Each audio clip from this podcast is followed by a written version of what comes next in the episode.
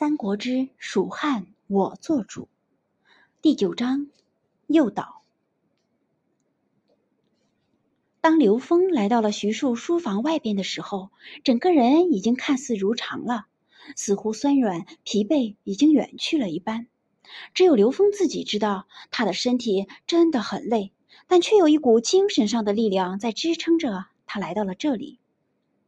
当踏进了书房的那一刻，刘峰的脸上甚至出现了一丝微笑。先生走近之后，刘峰举拳向着徐庶行了一礼。刘峰进入的时候，徐庶正观看着竹简。不仅是刘峰在补充自己，他也要补充自己。毕竟，对于《左传》这些刘备交代下来的书记，他也不是太精通。看到刘峰的时候，徐庶眼中闪过一分讶异。却是惊讶于刘峰这么快就做完了一百下，没有人比他更清楚要做一百下有多么的难，除非刘峰在偷懒。但是从刘峰额头上还没有干枯的汗水来看，却不像是在偷懒，那就是坚持下来了。这对于十五岁的少年来说，实在是有些不可思议。想了一下，最后徐庶只能归结于刘峰的身体较为强壮了。为何不去休息？既然认定了刘峰没偷懒，那么徐庶就不会问刘峰做没做完这等废话，而是直接关心道：“关心是出自真心的。相处了这么些日子，看到一个虚心上进的刘峰，徐庶是真的当做弟子的，且传授了击剑之术。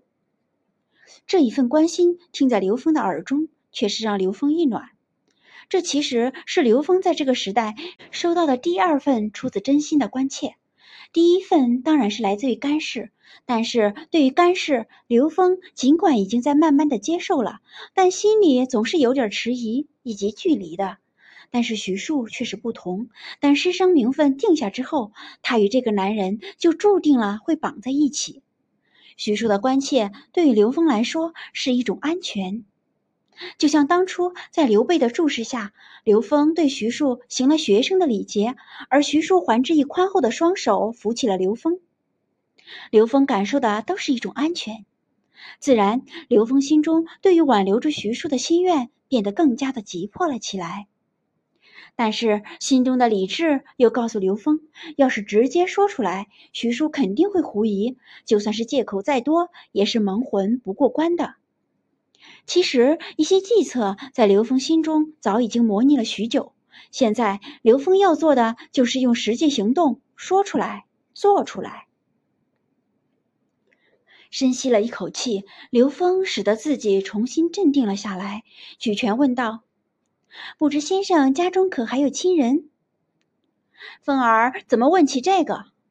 徐庶有些意外的问道，不过眼中却不由自主的露出了一丝追忆。以及愧疚，这份表情落在刘峰的心中，却是让刘峰心中大喜。徐庶果然是个大孝子。我见先生神色中常露出追忆，因此才有此一问。刘峰借故道：“倒也是机灵。”徐庶笑着道，随即徐庶眼中追忆更浓，为师的家中尚有母亲，还有一位夫人，以及两个儿子，都在颍川。虽然有书信往来，但真是好些年没见了。虽然徐庶说的内容有些与刘峰想象中的有些出入，但这个时候也管不了许多了。刘峰连忙问道：“先生现在又身为军师，落户在新野，已然是落地生根。先生为何不把老夫人他们接来新野住呢？”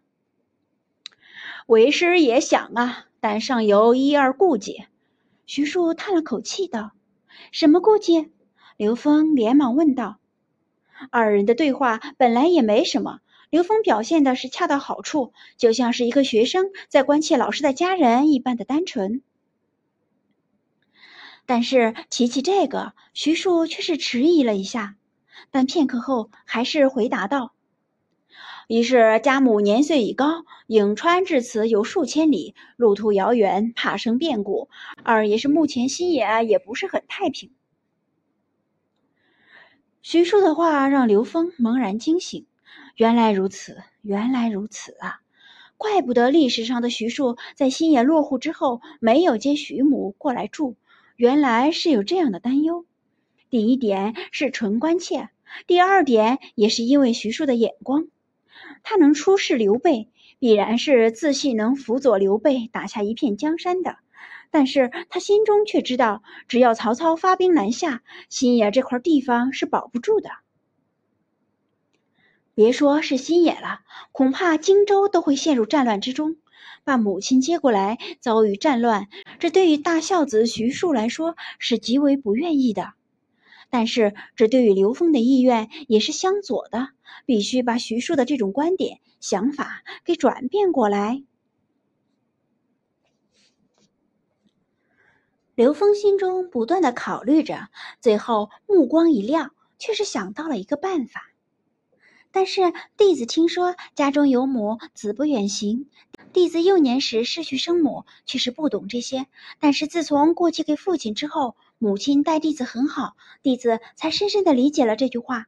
母亲最大的心愿，其实是能在近处看看自己的儿子儿孙承欢膝下。说着，刘峰看了一眼徐庶，接下来的话确实没说，但他相信徐庶已经明白过来了。徐庶确实是意识到了刘峰接下来要说的话，那是指他徐庶不孝啊，身为儿子却不能近处侍奉母亲。想到这里，徐庶只觉得钻心的疼痛从心中袭来，面色不由白了白，身子微身子微微震动着。见始终从容不迫的徐庶色变，刘峰心中有些忐忑的同时，一股高兴从心中升起。他知道自己的话确实是震动了徐庶，他想挽留住徐庶的计划已经成功了八成。徐庶许久没说话，眼眶渐红，刘峰这才小心的问了一句道：“先生。”徐庶这才惊醒了过来，看着眼前的弟子，笑了笑道：“你说的对，确实是为师的只考虑着一些无关紧要的事情。”忽略了他老人家的感受了。为师这就修书一封，派人去接他老人家来新野居住。说着，徐庶就开始找笔墨，奋笔疾书了起来。看着徐庶魂不似一代名臣似的，仓促的找寻笔墨，又急匆匆的写信。刘峰心中敬佩徐庶孝心的同时，也是松了一口气。好了好了，一切都解决了。以后应该再也没人能从蜀汉的手中夺走这个能文能武的能臣了，他也将会有一个稳定的靠山作为支点，支撑着他继承蜀汉的路。因为徐庶在自顾自的写书，刘峰也就没有再打扰，轻手轻脚的走了出去。到了门口的时候，一阵酸疼猛地向刘峰袭来。当他含着挽留徐庶的心愿，紧绷着身体来到这里的时候，浑身上下真的一点儿都不感到酸疼，似乎刚才的练习只是毛毛雨。但是当事情结束、稳定了的时候，浑身的酸疼就爆发了出来。这次刘峰并没有倔强，而是让旁边的护卫扶着上了马车，向府邸返回。尽管刘峰浑身上下都很酸疼，但是心中却是出奇的兴奋。他做到了，真的做到了。如果说拜徐庶为师，证明本来的历史是可以改变的话，那么挽留住徐硕，就证明只要他肯努力，改变的会很多很多。徐硕只是一个起点。